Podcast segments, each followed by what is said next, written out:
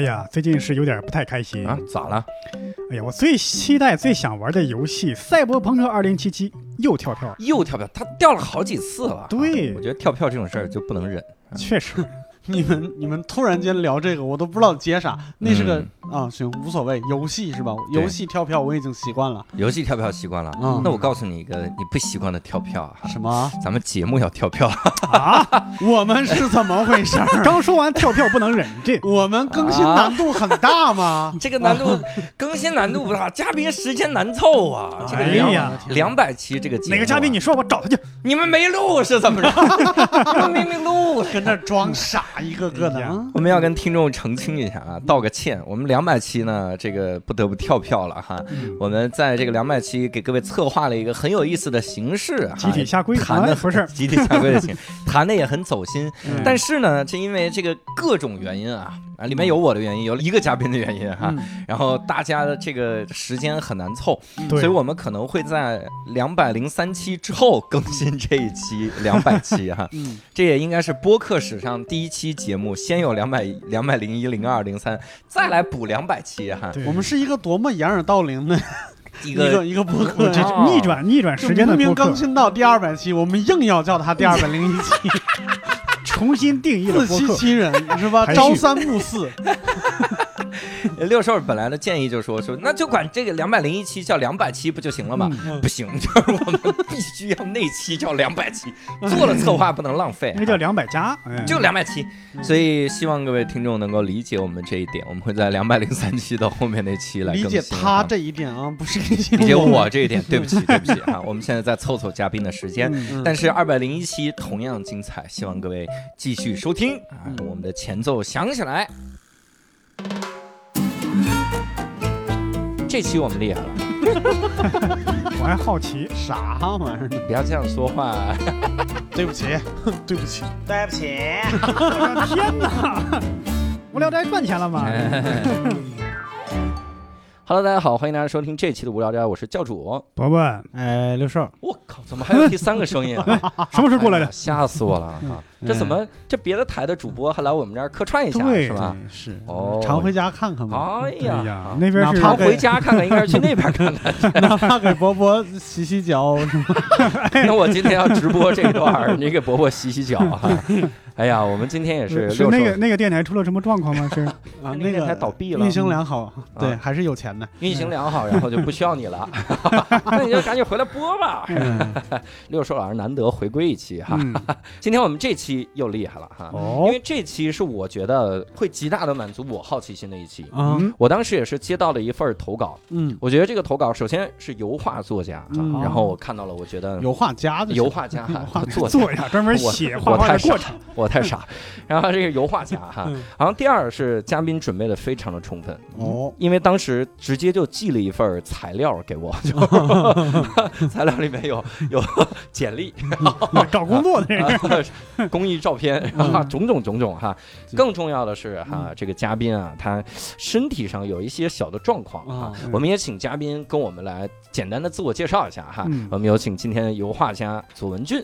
大家好，我叫左文俊，叫我左左就行了。哦，哎左左老师，左左啊，左左老师给我们的简历也非常精彩。对嗯三年画了两千幅油画，哇，哎呀，别提这个数了，这内部梗我都你这我懂。当真了，你这，我说这产量，这种梗我都听不懂哈。那我们不得不先说一个房间里的大象哈，哎咱们得点破这。呃，没错左左老师能不能跟我们说一下，就是身体上会有什么特殊的状况吗？嗯，因为我是早产七个月，啊嗯。就从我娘肚子里出来了。啊着急，嗯，着急，想早点看看这个世界长啥样。嗯。然后因为早产呢，嗯，可能造成的一些大脑缺氧呀什么的，啊。嗯。就是造成的是学术叫脑瘫，嗯。嗯。就是属于肢体协调能力稍微差一些，啊，对，就属于这样的情况。嗯，嗯因为很多人听到这个医学术语，嗯会联想到一些就各种各样的病症都会给概括进来，是嗯很多都是瞎联想哈。嗯所以我们也希望这期节目，我们能真的去了解一下啊，对咱们这个身体有一些特殊状况的人，他这个日常的生活，还有包括到底就是。最简单的一件事儿就是他他会不会影响一个人的才华，是吧？我们通过这个油画来看，我天哪，也分才华在什么地方。要是要是体操运动员，可能差一点。稍微看看，我们的确看了这个油画，觉得这个才华是我们永远无法企及，是的，丝毫不影响。啊，完全不影响哈。嗯之前我看到了这个文俊发给我们的很多的油画的作品哈，我能感觉到里面有一种我自己，因为我是一大老粗，我也看不懂艺术啊，嗯。但我就很吸引，就嗯。被不不是不是我被吸引，我吸引谁？我去被吸引了哈。啊，然后我当时看到了一组，嗯。就这组油画的照片，我们也会放到无聊斋的公众号啊哈。嗯。这个我后来问了文俊，也是他最喜欢的作品嗯。作品。这个系列作品叫惑，嗯就是迷惑的惑。啊，对，首先，文俊，我得解释一下，嗯我真的看了这个作品，我很惑，我觉得你那个惑是郭德纲的代表作，我是是火 我是我在想说这要表达啥呢？但是的确又是那种。就是完全被吸引的那种，在想，嗯嗯，应该是表达了很多。他这个主体的画面就是一个人在各个星球之间哈，嗯。甚至这个人你感觉这个躯体嗯。都是不是一个很舒服的状态，嗯。他好像就也很纠结，嗯。但都那个躯体的姿态都不是纠结，是纠缠，就是也有蜷缩在那儿思考哈。嗯。我们可以先从这幅作品稍微聊一聊，你你当时这系列作品想表达点啥？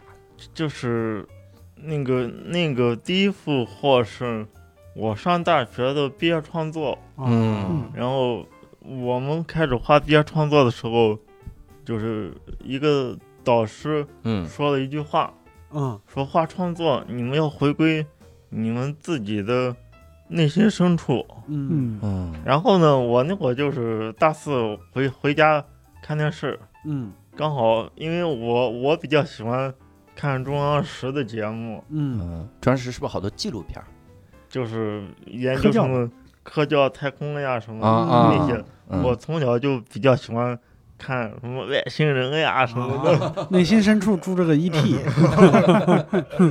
然后就刚好就看到这个登月的那个卫星嘛，嗯。刚好第一次登月卫星，嗯。刚好到那个时候，嗯。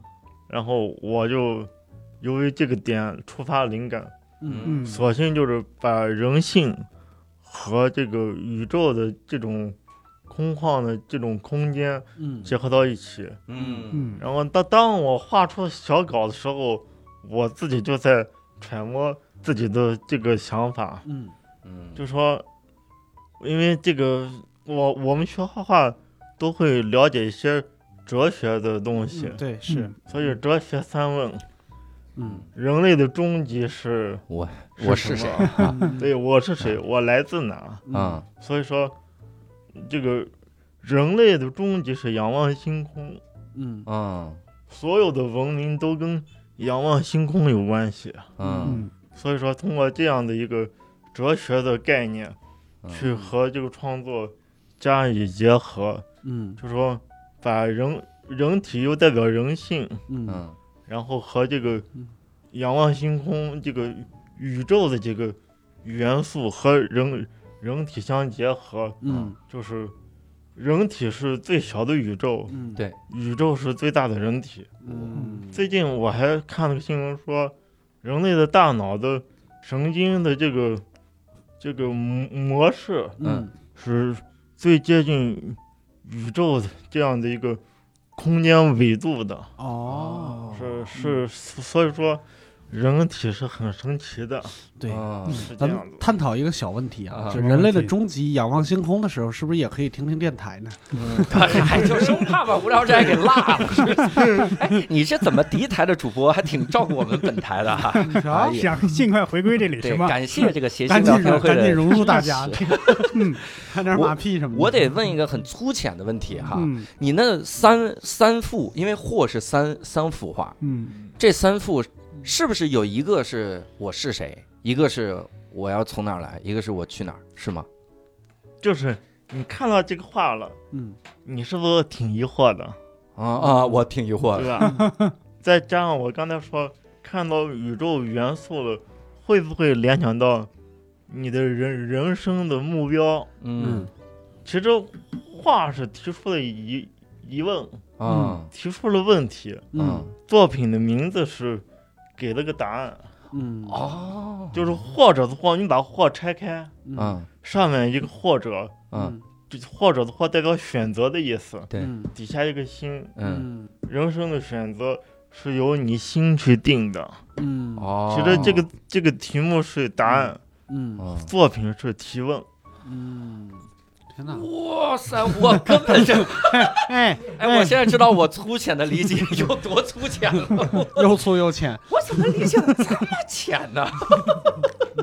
哎呀，这个很深哈、嗯印象很深。我其实还看了你很多的那个作品，哎其实我也没看到很多，就是人家发给我的对，这个《管中窥豹》哈、嗯看了一点儿。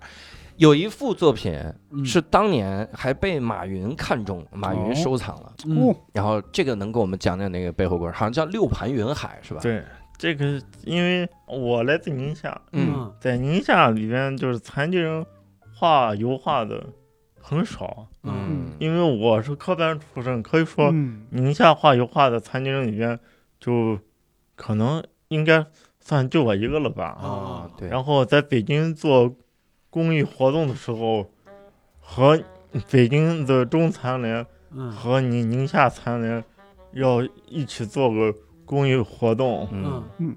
是那个松南的一个基金会的一个启动仪式。嗯。然后那个启动仪式呢，就是请的马云和张海迪主席来的。嗯。然后是这样子，再加上其实这边有个小小插曲，嗯就在这个事之前的两个月前，我和同学朋友还在聊天说，就畅想以后画画怎么办完画展呀，嗯嗯先在中国办个画展，想办法再出国办画展，然后再回到国内。我当时和朋友在聊，很有可能到了那个时候，很有可能就能接触到像王健林那样的那样的企业家。嗯，结果没想到跳级了，对，结果 聊。聊聊完之后，两个月，谈谈就打电话通知嗯说让我准备两张画，嗯一张拍卖，一张赠送给马云。嗯我当时以为听错了，啊 就就挺挺惊讶的。嗯嗯然后我又问了两遍，嗯嗯我要送给谁？嗯啊，就因为作为我作为普通人，嗯遇着这样的事儿的话，嗯跟跟马云先生跟那样的人去发生交集，嗯嗯一般都是做梦才能嗯有有这样的事儿。都得怀疑对方是诈 骗，对对对对，都得怀疑你你对方的诈骗。对啊，问了两遍送给谁？送给谁？马云？送给谁？马云 一点儿钱都不给吗？就是光送啊！送给他吗？你你你应该跟他说呀，不行，我就要王健林。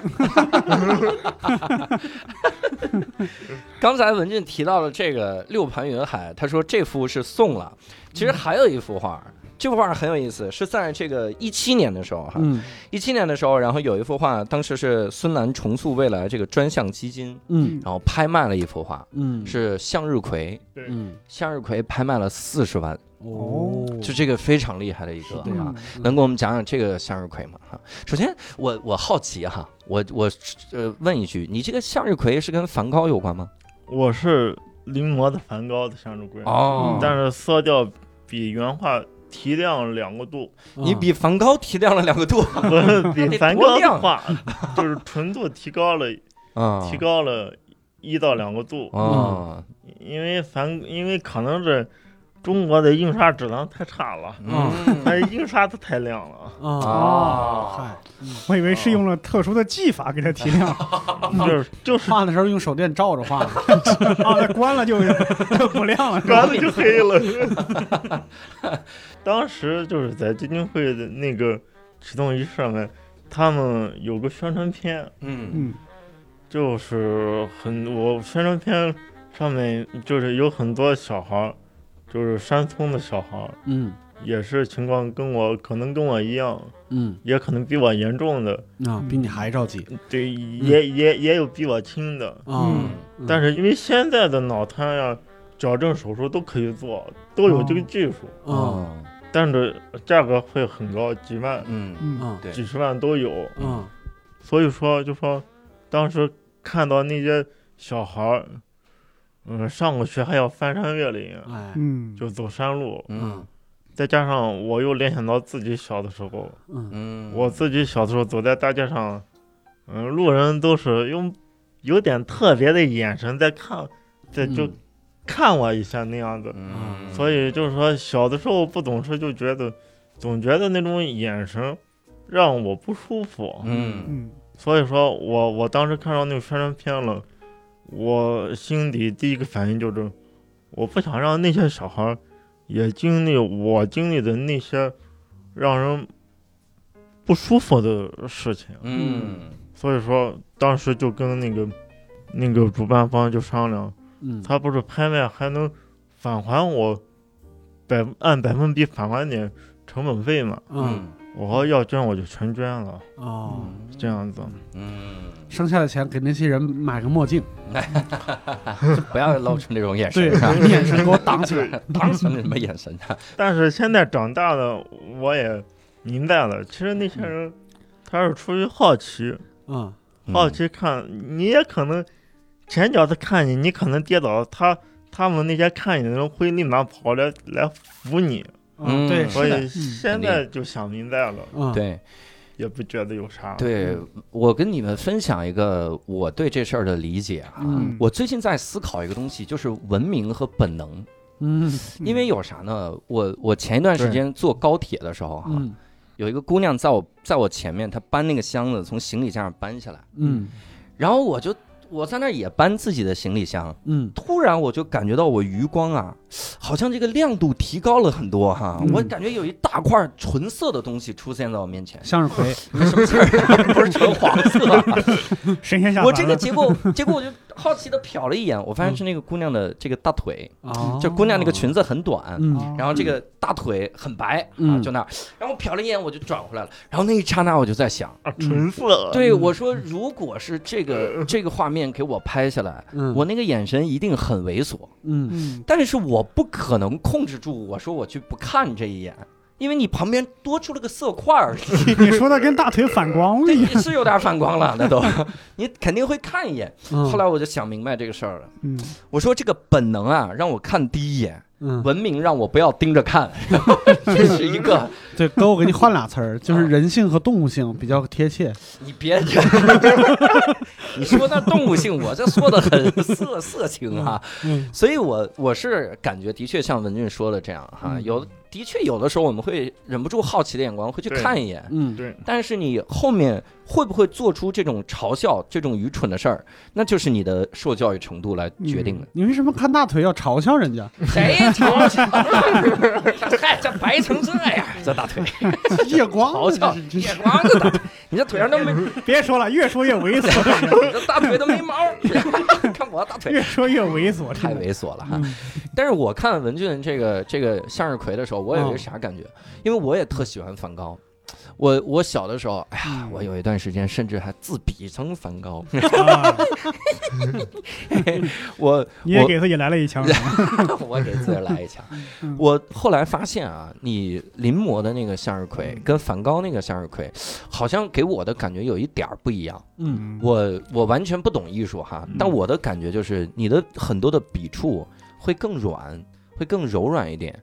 梵高就是很硬，就你感觉每片叶子都是生命力、嗯怒放，你感觉这是一个特别硬朗的人。嗯但是文俊给我的感觉，尤其是你画那个。有的时候含苞待放那个向日葵的时候，嗯。哎呀，我就有点感觉这个向日葵很很温柔，嗯，很毛茸茸的这种感觉哈。这种是你你临摹的时候的刻意为之，还是你就是水平不够。啊，我这问的问题，我这一会儿，这是我的动物性我觉得的一面，直指核心了已经。这是我动物因为梵高是后现代艺术之父嗯。三杰之一，嗯真正的抽象艺术的鼻祖应该是梵高塞尚高跟他们三个，嗯。嗯，印象的鼻祖，嗯。就抽象啊，抽象。开始他们的鼻祖，开始往抽象的这这个去发展的嗯对，鼻祖哦应该是他们三个。嗯。其实莫奈的印象派嗯，都不属于抽象。对呀哦。对呀，嗯。所以说他们三个是抽象的鼻祖。嗯。嗯所以所以说，梵高是是真正的天才，嗯，是我水平还还能达到那那那种级别。我不是这个意思呀，没事，咱们咱们不着急，好不好？咱咱们再等个两年，好对吧？嗯梵高也就画十年嘛，没事儿，咱们。哎呀，然后我我其实很想了解这么一个事儿哈，嗯因为我们说有的时候你客观的条件，我我看了文俊一个报道，嗯嗯他说啥呢？说学画的时候会遇到一个很大的障碍，嗯障碍是啥？就是手指头会比较僵硬。嗯，对，这个事情你，你第一开始的时候能僵硬到什么程度？然后后来会有改善，还是咋克服的？就是画素描铅笔，就是摁折，啊哦刚下笔就折，嗯哦。就，因为力道控制不了，嗯。嗯。一下笔就折，一下笔就折。啊，哎呦，小短一点吧，那个剑。呃，削削咱有时候也也也不行，因为画素描明白明白。笔要稍微长，稍微尖一点。嗯说到我痛处了，我好像问了一个特别外行的问题。兄弟也画过素描，你你这怎么回事你？到底学的是什么专业？这我也觉得你这不后来干喜剧了吗？有水分。你是不是学的兽医专业？你就是说这个东西呢，只能自己适应自己的身体，嗯没有别的好办法。嗯嗯因为做啥事儿其实是没有捷径的，嗯嗯只能去硬碰硬。要不你碰过他了，要不他把你碰过了。嗯，我到现在素描都画画的比较差，嗯嗯因为画画人都知道，他们画细节的时候拿小拇指垫嗯垫着画面去画画一些细节的东西。是的，嗯嗯我练的是胳膊悬空去那个下笔的稳定性，嗯。找到一个自己的方法，就说让你自己的呼吸的节奏和你下笔的节奏相吻合，嗯。那样子可以提高下笔的准确度。嗯。嗯，哇塞，感觉和我们练射箭是一样的。嗯，哦。是嗯。是异曲同工之妙。嗯。完全不一样，完全不一样。你还真信了？我感觉你像因为做一些做一些精细的、精细，就跟狙击手一样，他嗯也是要控制自己的呼吸，呼吸的。啊做精细的东西，都都是要调节自己的嗯呼吸的频率的。嗯，对。但是文俊说这个控制呼吸，这嗯其实是很多领域的最高境界。嗯你信不信？如果我今天出去，人家问你这单口喜剧怎么能说好，嗯我说你要控制自己的呼吸和你语言的节奏，嗯，别人就会觉得我上升一个层面。嗯。我而且以前我看过一个电影，里面说灭之刃啊，呼吸术，日之呼吸是什么？月之呼吸，我看那个一个电影里面，黄晓明演一个狙击手，嗯。说这个狙击手有一个打的特别准，嗯。嗯，但是他有一个问题，他有一个致命的弱点，什么？就是他的呼吸之术，真的成鬼灭之刃了。他的呼吸的这个节奏，他是习惯憋气，嗯。嗯所以他在打完打完两分钟之后，嗯。他那个枪就开始不稳，嗯。因为他要开始换气。嗯。最后大家利用了这个才才弄住他。嗯但是我说实话，你看这都是我们这种行业里面，就就你能拿来装的或者咋样啊？嗯文俊拿它来做最基本的适应身体的调整，啊，哇塞，这感觉就是用了至高的这个 这个绝学哈。这是一个这是一个国画里边的一个技巧，但是我不用编两分钟，啊 不用编两分钟，你可以休息休息，再琢磨下一笔。对我以前学美术的时候，老大他他嗯。是从小跟画家一起学国画，然后后来学了嗯。西洋美术。他就是年纪轻轻的，不到二十岁就气管就有问题，就是他描那个线的时候也是要憋气。对，那根线如果足够长的话，那就得憋半天才行，要不然那个线就不流畅。嗯，哎，刚刚说到《鬼灭之刃》，佐多笑了，你看过吗？没有，啊，嗨我还以为深得你心。哎呀，我也喜欢这个。就是觉得你说了一句傻话。嗨，主要是看到你傻。刚刚刚刚六叔说到国画，我又有问题了。嗯对，佐多是画油画的，但我不知道这个问题能不能解答。就是你看，油画、国画都有很多是古典的画，他画什么花果蔬菜呀，画人物嗯，画古典的人可以，他能不能画什么宇航员、空间站、汽车、飞机、大炮？国画能画这些吗？有能画呀？为什么呢？因为以前没有这些东西，但想想总觉得有点别扭。啊，那嗯毛笔画出来一个对大对对炮是吧？嗯，因因为以前没有这些东西。那你看，现在没有人画什么神神呀鬼了，对吧？嗯但以前有人画这些。嗯，你让现在的人去画神鬼，他们也画不出来。嗯，对对对，没脱离那个时代环境。对，脱离时代环境。现在人是没见过了，我跟你说吧。以前人，以前经常见似的，吓死我了。哎而且我还这个关于新到佐佐有一个这个事迹哈，嗯是一四年的时候还在银川当了这个实验中学的实习美术老师是吧？嗯啊，那是一个怎么样的经历？哎，首先对不起，我插一句，是我插我自己的话，我 我太蠢了，我是世界上最蠢的人。你你大大学什么时候毕业的？一四年，一四年毕业，嗯然后那个时候去当了实习的美术老师，对，那段经历大概因能为我就是那个中学毕业的。哦，我上高中时候比较调皮，嗯。你别看我走路不太方便，但是就是很个性。嗯。嗯然后我大学毕业要实习，实习半年嘛，嗯。我就去我的母校去实习去了。哦，然后就说，发现事隔四年，嗯。学生的状态，就我们上个高中的时候嗯和我去当老师那会儿，他那会儿的学生的时候，变得特别难管。哦嗯我们那会儿最起码老师说还听话呢，嗯不管是实习老师，还是班主任，还是代课老师，嗯我们至少是听话的。嗯嗯但是我去当老师的时候，就是也谈不上不听话，反正就是比我们上高中还个性。嗯嗯嗯嗯，然后有一个插曲就是，有一个学生画的快，嗯还没下课画完了，然嗯后我说你再改一改，嗯你再看调整调整啊，调整一下效果。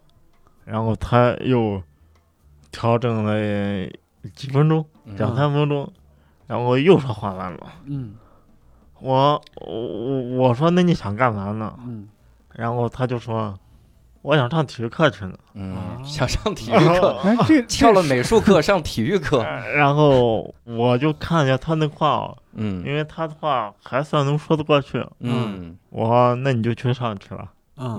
嗯，我又都放走了。嗯。嗯。然后下午呢，班主任来了，就他们班班主任是我以前班主任，以前的班主任，哦。就就来问我咋回事，嗯。你咋让那个谁谁咋就先走了？嗯。嗯我他都画画完了，嗯。他想去上体育课，嗯。那去呗。嗯。那别的任务完成了，我不可能硬咋的摁在这在教室待着吧？嗯。嗯我觉得效效率是第一的嘛。嗯。嗯。然后班主任也没说啥，嗯。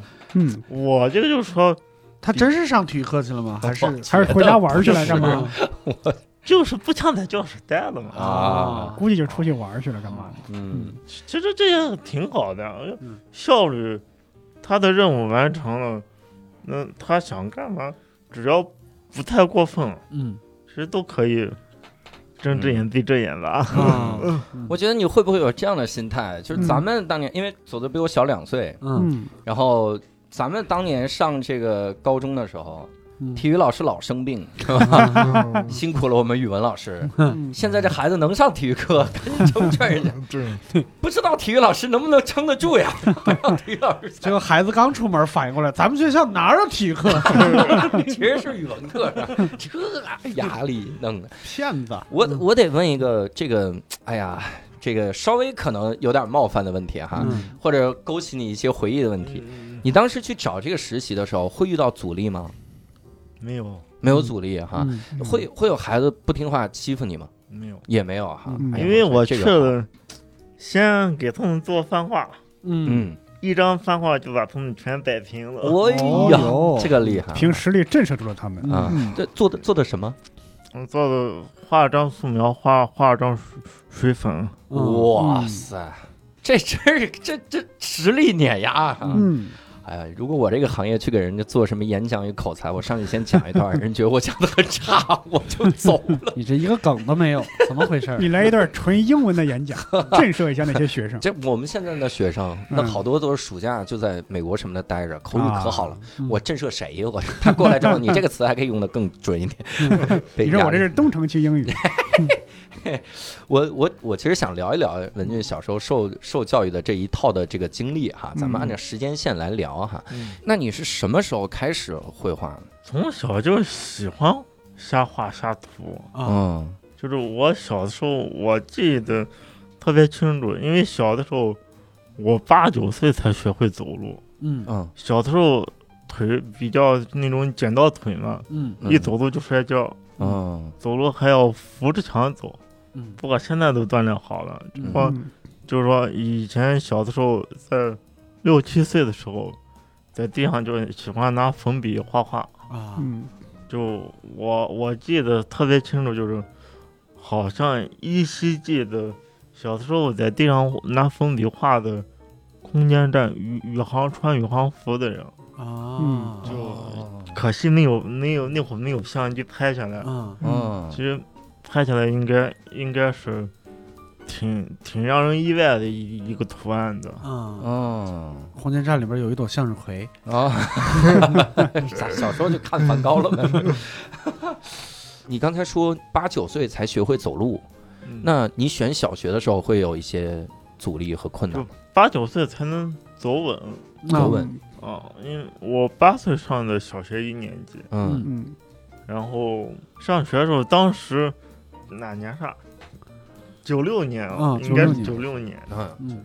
九六年的这个教育体体系还不如现在，现在残疾人高考都都可以延时呢。啊啊，对对，但是我我那会儿上小学，是学校是拒收的，啊，拒收，嗯对，是拒收，是情况不能自理，怕出事，啊，怕在学校出事。哦，明白他不想担这责是任，拒收的。嗯然后我母母亲就跟校长说，我就在校学校门口等着，有啥事给我出到校门口来找我，我立马就把他带走。啊有出啥事，你们学校不用承担任何责任。嗯嗯这样子就说，那你先试试吧。嗯。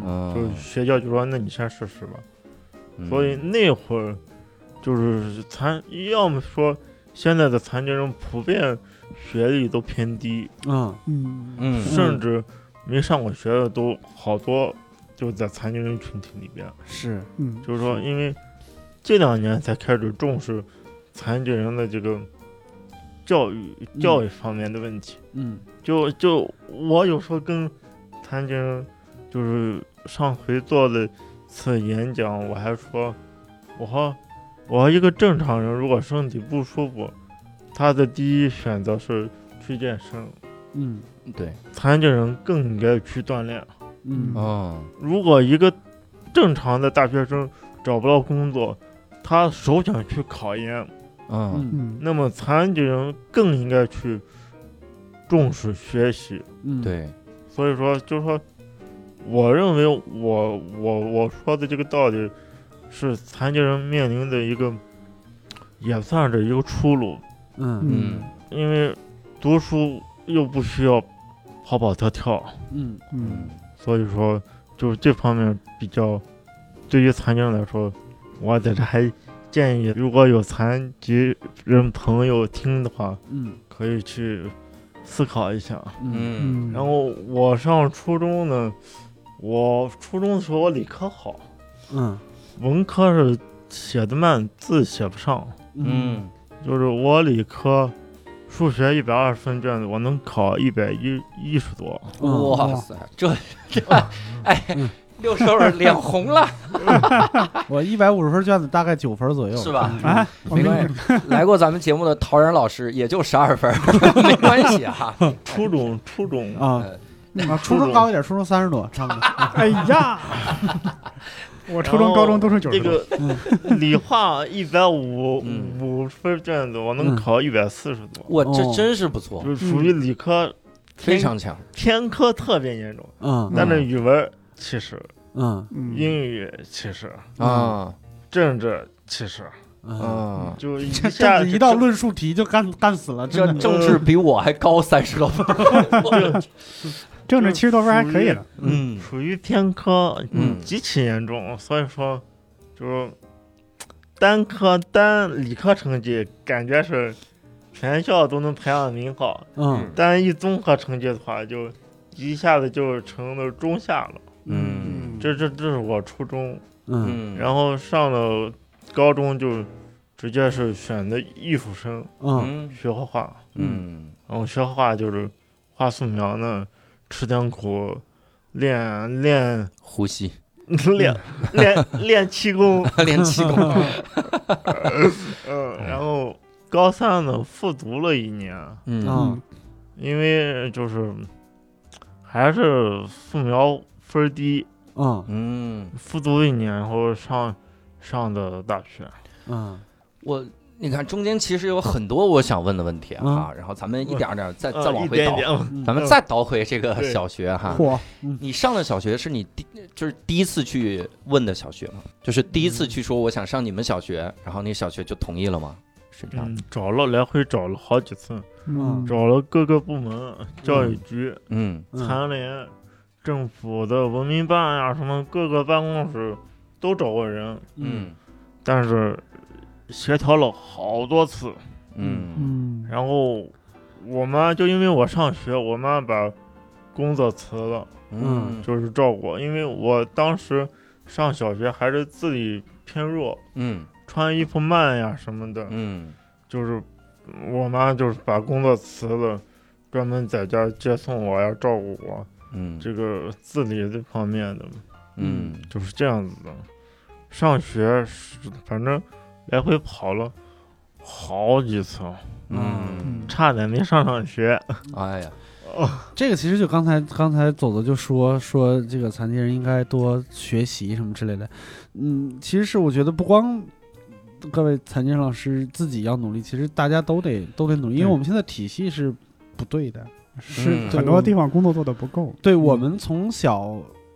说实话，在上学也好，或者干嘛也好，我嗯们觉得身边几乎没有残疾人，不是没有，是你你见不到，看不到。是，嗯对其实整体的数量是比较多的。对，因为我们嗯教育是精英教育嘛，所以嗯我们首先要要要要挑，就是他们觉得合格的这些材料，嗯，然后再一轮一轮往上拔。其实淘汰下的人就就淘汰了。嗯，对，不光不光残疾人自己要努力，就大家都得有这个意识才行。对，嗯嗯就是我说个数据，嗯据说中国残疾人人口八千多万，哇，嗯，这这还是在据在册的。嗯，嗯，你想，中国有很多没有在册的，对对对对，对，是。这是将近一个亿呀，是吗？将近一个那按倪，萍老师的标准，就差不多三个亿了，真的。比大学生都多，不要 不要说这个，就是我我。嗯。我上学那会儿，因为要分什么快班慢班嘛，嗯，对呀，有些同学可能他学习效率比较比较低，嗯。学习的成绩稍微差，老师就说你你上慢班去吧，你别上我这班，嗯都会有一这种是啊，这种这种这种心理。嗯。嗯。嗯，你在小学的时候那些个考，包括你一直到高中，甚至是高考哈，考试的时间，就像你刚才说的，还是按照就是所有同学一样的时间，正常不会给你延长，我嗯。他都不考虑我们，比如嗯。手控制的很难之类的。我估计正是因为有我这样的残嗯，疾人，他才能推出这样的制度。这样的制度。嗯。啊，我看那个美国有一个电影，嗯。就叫我第一名啊，嗯。哎，里面那个人得了妥瑞氏症，嗯。嗯，他就是控制不住的会出怪声儿，嗯。然后会会抽动，啊，他因为小丑嘛？啊，对有点其实那个表情会不由自主像打嗝一样对。对，有嗯。我见过那样的。你这画画之外也有。很多丰富啊 电影看了很多。啊，然后不饱和，这个。不饱和，人家都专职画画嗯。我那个那个人就是嗯。他去考试的时候，嗯。然后人家就让他按照正常的时间答，但他他他说阅读非常的困难，因为他肌肉会控制不住抽动，也就是我看着看着题，我眼睛就转了，嗯。我又得回来重新阅读题，嗯。他写也写不了。嗯。后来是根据法律他告的，嗯。啊。人家单独给他个教室，嗯。他去告他了。那我们最早的时候真的是全是忽略忽略，我们没想到说是需要延长一些哈。嗯。但是现在高考越来越人性了，现在高考会因为各种事情考虑给你延长。啊我高考那年有一件事儿我印象很深，有一个有一个小孩答卷的时候，他觉得太难了，他就把自己卷撕了，嗯。他把后边一排人的卷子都撕了，就那个考场都正常交卷就当时就非常震撼。啊那我卷子都没了，重重来一份儿，反正你刚才已经大概记住了是吧大概记住答案了。嗯后来就越来越人性化了，嗯我觉得这是值得推崇的一个事儿哈。是嗯这样，啊，刚才说那个妥瑞氏症那个是单独一个教室给他加长了时间是吧？妥瑞氏症单独叫好像没加长时间，没加长时间，我在那是怎么？那是给他特制了一个教室是吧？就是一抽动，脑袋一往后，哎，还有张卷子。我忽然想起来没加长时间，那他这个我是第一名是怎么来的？叫我第一名啊，因为他最后当了老师，他也是当了老师，嗯。然后他成为了乔治亚州最佳新老师，嗯。所以叫哦叫我第一名，嗯。就是他不服输嘛。嗯。里面跟佐佐说的一句话一模一样，他说你不能让这个疾病赢了，嗯你得自己去赢，是的，你嗯。稍微放弃疾病就赢了，他是这样。但是我可能还还得问一个我们俗人很关心的问题哈，但可能会勾起你一些回忆。你那小学生有的很很傻的，嗯。有的那很小王八蛋那样，你你小学会受欺负吗？嗯，这个问题问的好。嗯。嗯。其实我这个我也比较聪明，嗯。我上小学的时候适合跟任何人去相处，嗯。而且有意识的跟那些班里边打架厉害的人啊，啊。坏的。嗯。情商很高。成为关系都处的特别好，啊，就是先保证他们不欺负我，嗯。然后那些稍微坏点的、不好点的同学，看我跟他们关系好，也不会欺负不敢欺负对啊是。这样那你欺负过别人吗？我。哎呀，好像是有的。你看看，让我问出来了吧？因为我想起我小学有一个有一个同学，嗯他呢是小儿麻痹后遗症，嗯嗯他有点肢体不受控制。他爸妈为了他不受我们欺负，嗯你知道想了一个方法，嗯也很聪明。我们都玩枪，就那个时候有仿真枪打 BB 弹的，嗯。我们玩的是手枪。嗯。他他爸妈给他买的是冲锋枪，他只要一摁那一梭子子弹就打出来了，啊 打的没有任何人敢欺负他，嗯。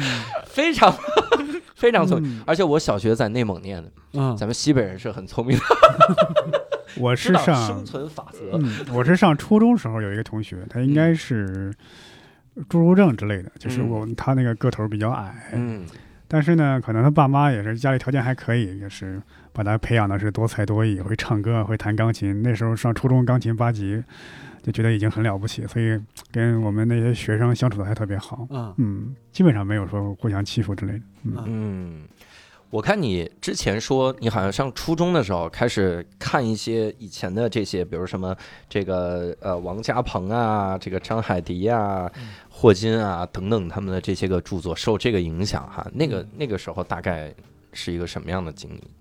就是好奇，嗯想了解一下跟我相似的人，他们的一些故事，嗯而且那会儿不是他们的一些书呀、嗯，诗句不是传的到处都是吗？对。对对，就是想了解他们，其实很方便，也很容易，嗯。就顺带就看了。其实我最主要看的什么发现外星人呀，还是这对，看还是得看看点多这刺激的。嗯，对 我觉得看这些书好一点。对，我我俩年龄比较接近，这种上初中、高中那会儿，这种什么外星人、未解之谜啊，特别流行，特别多。那你看霍金的书是不是刚好启迪了哈？嗯就是这时间简史这个时间简史嗯看看这些哈。尤其是那时候，你想九九年、二零零零年那时候，就是关于什么世世纪末灾难嗯这种故事更流传的更广更多。嗯《时间简史》这个书，我硬着头皮看了三遍四遍才把那个书大致看完。那个书嗯太难看了。嗯这世界上能看懂那个书的人就没有几个，太难了 但是它销量很惊人啊。但不是因为那个时候我我嗯想到了一个啥事儿，那个时候我同学人手买一本儿，嗯。就我同学那水平，没有一个能看懂。你时间点这四个字能读明白不错了，嗯。果壳中宇宙没读成果壳中宇宙不错了，读那但壳是更难的一样。啊，是吧？壳牌儿。嗯。我，但是我发现，就是因为那书装订的好，小孩拿上那书感觉质感好，嗯。而且里面它配了很多的图。嗯你以为有图我能看懂，没想到图更难，图更难懂。你们同学也挺虚荣的呢。我同学非常的虚荣哈嗯，我还有更虚荣的同学，嗯我更虚荣的同学去画去书店就买那裸体的画册，嗯，嗯然后当着我面翻，嗯我也挺不好意思的，我们俩都不好意思，但我们俩就共同说这是艺术，这是。嗯我说你欣赏艺术的时候脸红什么呀？就这就没学油画。啊，他素描，素描油画那画册不让卖，裸体的。我接触过很多的这样，就是说身体会有一些状况的人哈，嗯往往他们会提到，尤其是成才的人啊，嗯像你这样的人，他们会提到我背后会父母的力量非常的强大。嗯能不能跟我们聊聊你的父母啊？他们是什么样的人？就我讲一个我的自己的一个感触比较大的一个事情，嗯就是我前年去我们那个银川那个残疾人康复中心嗯。那块儿专门去给那些小孩儿去上课嘛，嗯。我就经过了那个教室，我看所有小孩儿就是五六岁、七八岁、十一二岁的都有，嗯。就是走路不方便的呀，然后各种各样情况的都有。然后我再转头一看的时候，旁边站的全是他们小孩的父母。嗯嗯我当看见他们的父母的时候，我就被震惊震撼到了。嗯是是因为什么情况？就是说，他们的父母年龄甚至比我还小。嗯哦哦，我当时就一下子就想到，我爸我妈在我小的时候，他们也是，甚至比我现在的年龄还小那么几岁，嗯。所面对的压力，还有当时的经济状况也不好，嗯。嗯。所面对的这些压力，那就如果换作是我的话，我是我是无法面对的。嗯。嗯。所以就通过这样的一个自己的这种感受的这种，就足以证明我们我父母为我付出的，用语言文字是无法去形容的。嗯。而而且我还是个独生子，嗯。当时就说有一个有一个医院的院长，就给写写个条子，嗯。你们可以生二胎。啊。对，好像是计划生育的当当策之一。时计。划生育真的嘛。嗯。嗯。然后我爸我妈就就没要二胎，嗯。嗯。就想着把我培培养培养吧。嗯嗯就当时他们的勇气，我是不是太理解他们的勇气是哪来的？嗯就换作是自己自己的事儿的话，问问自己有那么大的勇气吗？嗯，就是就这样。嗯对，你从小到大到这个时候会有信仰吗？呃，我说信仰不是宗教哈，嗯。咱们不能说是老是问宗教类的方面，嗯。就是心中那种精神力量一般是来自于哪？我比较比较倾向于道教的思想。嗯。就是说，一切它都是有规律、有因果、嗯。顺应变化，嗯。嗯。就一切都是自然而然的东西。顺势而为。对，顺势而为，无为，嗯。但又无不为，嗯。这样子。就是只要每一个每一个点，你去经历就好。嗯当然，人都是懒，每个人都懒，嗯但是只要你你在该使力的时候实力就可以了。嗯嗯没没必要时时刻刻把自己绷着打得鸡血的状态。嗯我我是属于这样的一个倾向的一个一个感觉吧。嗯，我我听到这儿啊，嗯。我其实还想聊一个人啊，这个很有意思哈。嗯今天我们录制的时候，其实文俊的女朋友就在旁边哈，哦，所以接下来的每一道你要认真回答。我我们有两种版本，一种是我们可以找个借口，一会儿我偷偷联系个工作人员把你女朋友支出去，咱们聊这些。侯老师直接带姑娘去吃个饭吧，为啥我？饿 了吧？能跟我们聊聊女朋友吗？啥时候认识的？咋认识的？嗯啊、我和他处了五年了，五年，一五年认识的。嗯、一六年认识的。一六16年嗯嗯，嗯，那时候你是在工作还是？我好像没有怎么上过班，啊，不是，嗯我是说已经离开校园了已经种。毕业了，嗯对，嗯，毕业一年多了。嗯，然后咋认识的？这怎么还要哎看一眼？这个这是就这是一个送命题啊！关键节点上 确实是忘了是吗？这个这这个这个要想好了再说。啊别想好，别想好。这个考验考验智商和情商的时候到了。究竟是俩人第一次说话的时候认识的，还是偷偷看人？你你就这么说，你说我冥冥中觉得我上辈子就认识你了，这多好的说的话！就这样那这辈子认识是啥时候？哎呀，问的这么细干嘛？就这样说，调侃一下，就这样说。嗯，他是我用一张画骗来的，哎，这怎么回事儿啊？就是画画会画画的人嘛，嗯嗯，就是想追个女孩什么的，嗯，你给他画画就行了嘛。左老师，我严重的更正你一下，画画好的人，哎，对，六叔也画画，对。你你你刚刚说这句话，我上初中时候就想过，这不是没画成吗？这不是？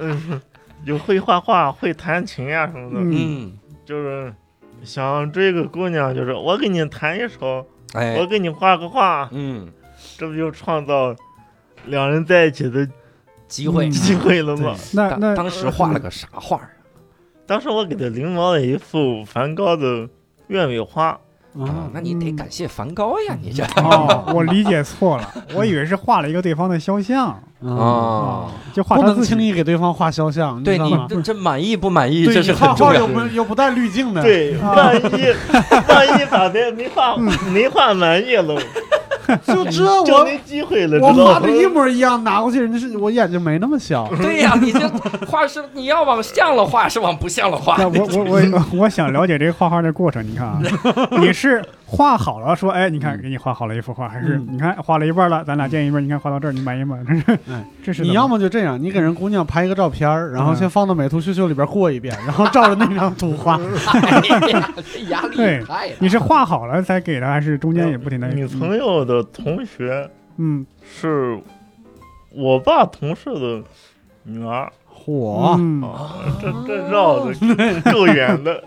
我爸以前的同事的女儿跟跟我女朋友是同学，他啊然后他大学他也同学。认识你，然后就就你懂的，有很多契机，嗯这个有很多啊契机。然后展现了绘画的才华。是对，文俊啊，你这个伯伯他单身挺久了，他哎这个现在这个年纪画开始画画，花多久能画出你那那个时候的临摹而且你得体谅他，他要是真懂什么契机的话，不会到现在的。对。我你多教教他，要不然咱们这系统的培训我训是还是先学一下如何做 PS，让人看不出来吧。他还想的是给人家画的像，你说这个还得从根儿上培训哈，嗯这个意识意识的问题哈。嗯 在，我我为什么要聊到女朋友啊？因为我嗯看到了文俊有一幅油画，应该是今年画的吧，嗯画了一个油画叫《吻》，是吧？嗯嗯是自画像，戴着一个这个 N 九五的口罩啊，嗯然后在上面呢有一个这个吻痕啊，嗯这个红嘴唇的印儿。嗯，我先问一个问题啊，那印儿是谁的呀？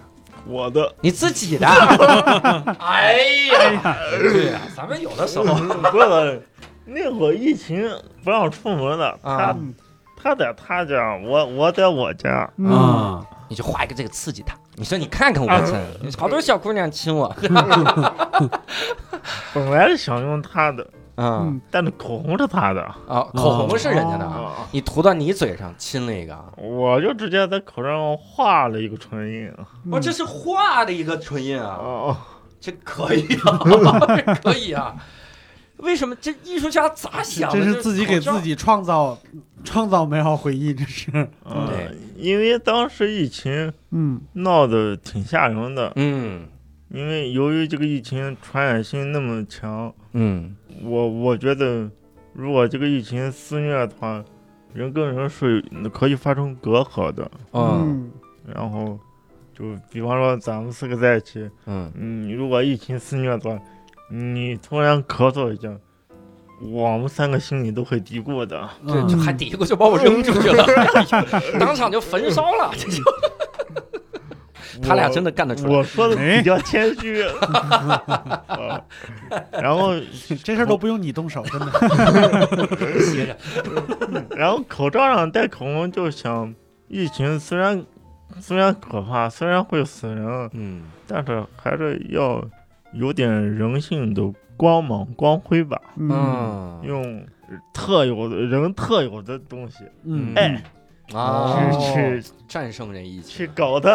哎，嗯你看，正好俩符号口红和口罩口，罩，嗯对。两个都好像是这个嗯。一个代表疫情，一个代表爱哈。是，而且口罩是让人有距离感，嗯，嗯吻是没有距距离，所以就嗯。刚好挺矛盾的两个元素。嗯。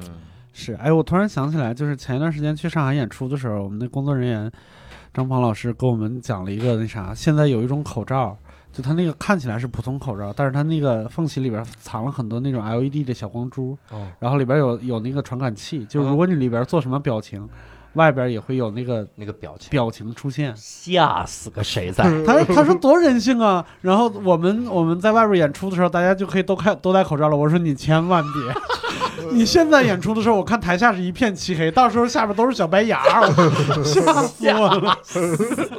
真的吓都吓死了你这个啊！然后后来好像文俊就开始还有摄影的这个爱好是吗？好像还得了奖是吗？嗯，学画对对图像都比较喜欢，嗯，还有电影，我、嗯。我也比较喜欢看电影。你你最近看的一部是啥？最近看八佰吗，嗯。啊。啊，嗯，最近想看一下《金刚川》，金刚川。对，金刚川。正在上映。你有一幅作品还得奖了，这个嗯。摄影的作品哈，叫《中国梦》啊，能够说说这个这个作品。吗？哎，我再插一个广告哈，嗯。咱们老利用人家的作品打广告，可以在这个无聊斋的公众号哈，嗯。呃呃收看到我们的这个作品，我们也嗯。会放很多的这个图片在上面哈，嗯。嗯放这。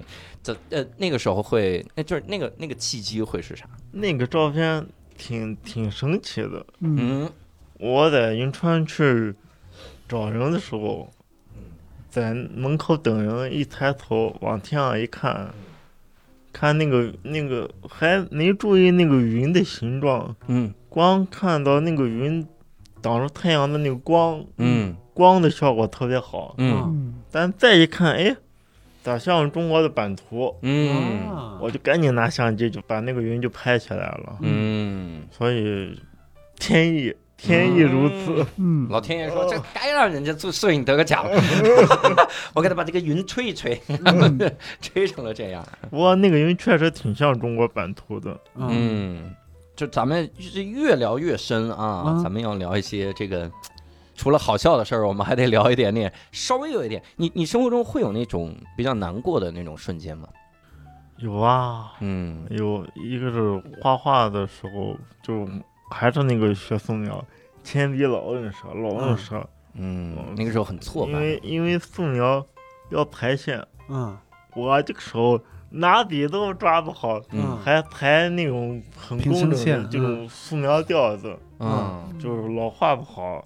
嗯，就在学画画的时候，就是挺糟心的，啊，嗯那个时候特别难过呃。那个时候就也谈不上难过，反嗯正就是咋画都画不好，咋嗯烦。挫败感很强。嗯，挫败感也也谈不上，反正嗯就是烦躁，啊就想把它画好，但是但是就是画不好，然后一遍一遍一遍的这样，嗯也可以说挫败感。嗯对，还有一件事，好像我最近个难过的事，好像也，我这个性格对于一些不好的事，好像记忆不是特别好，嗯就是好像再没有什么让人难过的事。你这是特异功能，你知道吗？真好，我 羡慕这个 就他们现在说，就这叫钝感力嘛。嗯钝感力啊，就是说对这种或者说难过的心情嗯比较迟钝，这叫钝感力啊。嗯，这个好，我也得对，这是太让我们仨羡慕了。我们仨难过这俩字儿都听不了，嗯。说到难，说到又，我们俩就开始难过了。怎么怎么你说话说话偏旁？难难走针儿。说到这儿，那你会介意别人来描述你的身体状况，或者用哪些词汇吗？我不太介意嗯嗯啊，因为平常就说有一些就是现在社会很文明了，嗯。因为我是觉得一个社会文明程度从哪方面能看，嗯。就是对弱势群体的态度，嗯，对。嗯。从这上面能看出文明程度有多高。对，对咱们文明古国，嗯所以我几乎没有经过经历过，所以说别人怎么都很正常，嗯，很多都把我当做正常人一样看待，嗯。是。没有啥。是。嗯，我是觉得是这样。终极的那个啥尊重，就是文明不文明，歧视不歧视，不在字儿上，嗯，就是他说话的那个态度和内容是最重要的。对对。嗯，有的人他会用好意，对，包裹在好意里的歧视，嗯是那种。对，我我还想了解一个，就之前左左跟我们说说，感觉这个身体上的这个状况反而是一种这个恩赐还是咋样礼物啊？这嗯这是一个什么理理念？就是我就是在想，如果每一个人的，就是你做事的效率，或者说你你就说最直接点，现在的人成不成功，嗯嗯他是要具备条件的，嗯不是说要有人脉、财富，嗯。这只是一方面。嗯。你你自己就是要成为那种具备成功的心性的人，嗯。嗯那这个心性怎么去来的呢？嗯。嗯，心性就是通过经历的历练，嗯。有了经历的历练，能塑造你对世界的认知。嗯。你的认知比别人层次高，那你做事情比别人看得远，成功概率更更大。嗯所以这是一个优势。我跟我我我一出生就跟别人不一样，嗯，嗯所以我历练的早。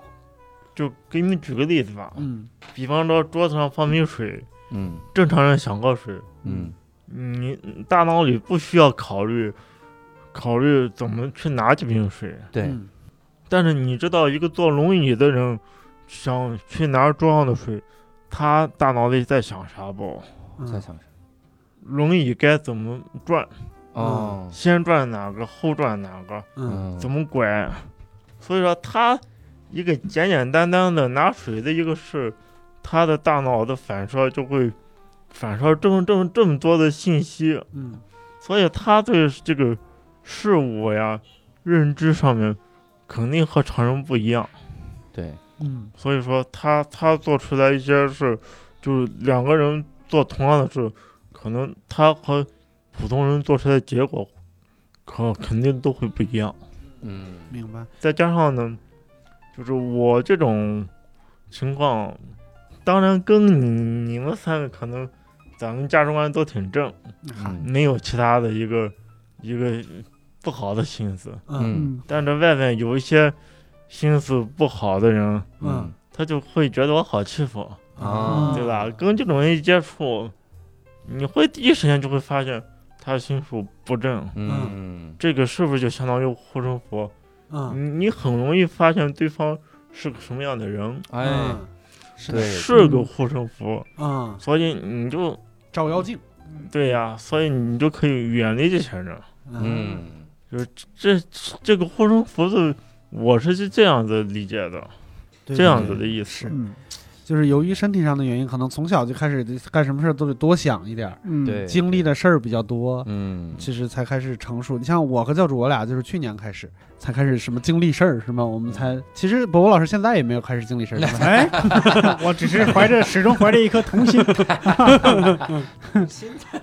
童心好，童心就是说那个“笨鸟先飞”这个嗯词，培养的真正给人带来的好处是，嗯你对事情有预判能力。嗯这这是“笨鸟先飞”的一个含义。这是因为从小我我妈给我说的最多的话就是“笨鸟先飞”。嗯嗯我长大了，我也在思考“笨鸟先飞”背后到底真正我我从这句话获获得了什么？我总结就是，我经常带着“笨鸟先飞”的这种概念嗯去做事儿，对任何的事物，我习惯性的要预判一下。对嗯。所以就普通人谁想那么多呀？是。所以说，知道“笨鸟先飞”这个道理的鸟都不笨，你知道吧？嗯嗯嗯，对，就是笨真正的笨鸟是不 不认为自己是笨鸟的，对，然后、呃还还有一个就是啥，就是太太极的那个阴阳图案，嗯。嗯。我们都知道这太极是分黑和白，阴嗯和阳，但是我觉得这个图案给我们讲的最大的智慧是，其中那两个点儿，黑的里面有个白点儿，嗯白的里面有个黑点儿，嗯其实好与坏，对与错，找到那两个关键点，你轻轻的加以干涉，黑白会瞬间颠倒嗯嗯互换。嗯所以说，像我这种不方便，我可能就找到了那个点儿，嗯加以干涉，我不方便就成为优势了，嗯。就是这样子理解吧。对，你的你的这这些个思考，让我觉得就好像是这就肯定是比普通的，比如说我们这个油画的从业者哈，可能还多想了一层。嗯那这个会对你的艺术创作有影响吗？有帮助吗？嗯，有很大的帮助。嗯。嗯因为艺术是偏向于哲学的。嗯，有句话说，艺术是哲学的表达嘛，嗯。哇，这句话好啊，这句话厉害。嗯。就是说，哲学是抽象的，嗯。艺术用用具象的，绘画是具象的，嗯。包括舞蹈，它都是具象的。嗯。它把具象的去表达哲学的概念，把一个哲学抽象的东西用具象的表达出来，让嗯看到的人去理理解。嗯所以说说的是这个意思。嗯嗯然后就说，嗯，我的经历不同，我对周围环境、对事物的认知会和别人有所不同，嗯再加上结合自己的感触也比较比别人多一个层面。嗯然后就说，我我的这个艺术思考呢，只要把我的这些融融进去，就会跟别人不一样。嗯嗯，明白。嗯所以跟别人不一样，这不是能让别人记住的可能性就更大吗？嗯，嗯嗯我那我最后一个问题啊，嗯这个问题咱们就用一个很浅的问题来问了哈。啊那你是怎么知道无聊斋的呢？或者是 当时是咋给我们投稿的呢？嗯，好像刷抖音看着了无聊斋的一个小视频，哎我们这终于有用了，来击个掌来。耶！我们做了一次我们认为很失败的尝试，没想到终于有用了。哎呀，我完全没有想到是这种情我也。完全没我有想到我。们我们一个音频节目，在一个视频的平台，对 我没想到的是，一个油画家刷抖音呢。啊啊！你是怎么了？抖音会对你哲学思想有帮助吗？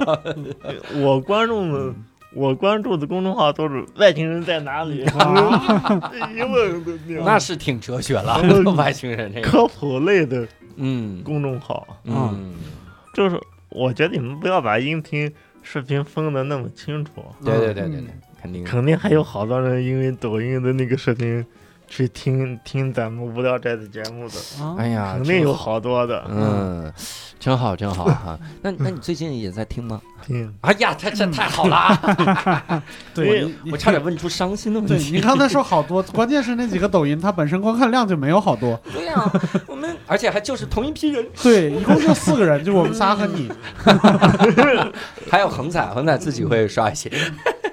因为我是一边画画一边听一些书呀，听一些电台呀，嗯，所以就我关注了一两个电台，我就来回倒着听了。啊，哎呀，真好。我们这个一下就得到了极大的满足啊，这虚荣心啊，哈哈哈，开心哈。其其实我觉得电台是电台节目，我觉得是现在年轻人的一种交流方式，嗯就是觉得挺喜欢这个东西的。嗯，光有声音看不着人，对 现在看着人回去就不听了是吧？回去就很失望，画画一幅油画，失望。画咱们三个各的一个抽象画，叫嚯，这是怎么火啊？六兽长这样，是这种啊。哎呀，那我们也特别。感动这一点哈，嗯还是希望我们的节目能够多多的陪伴大家哈。你看，就画画的时候也可以听一听嘛哈。嗯希望大家都在画画的，不是也不是都在画画的时候听啊，都这多听一听无聊宅哈。我们这抖音项目也是挺开心啊，能有这么大个收获哈。嗯当然，今天跟这个左左也聊了很多很多哈，嗯也了解了很多左左的这个成长的经历。嗯最重要的是，也给我们听众打开了一个大门啊，我们嗯也是至少知道了我们很多身体上有不便的这些人，我们的日常生活是啥样。嗯也希望各位真的是像我们刚才说的那样哈，哪怕我们控制不住本能，露出了一些奇怪的表情、奇怪的眼神，但你只要不盯着看哈，或者是你真的去受到那些文明的感召让你。的人性占上风就可以了。人性占，不要老提动物性 这个词，真的我不是你自己提的，？我想到了，想到了，啊嗯联想很很厉害嗯哈。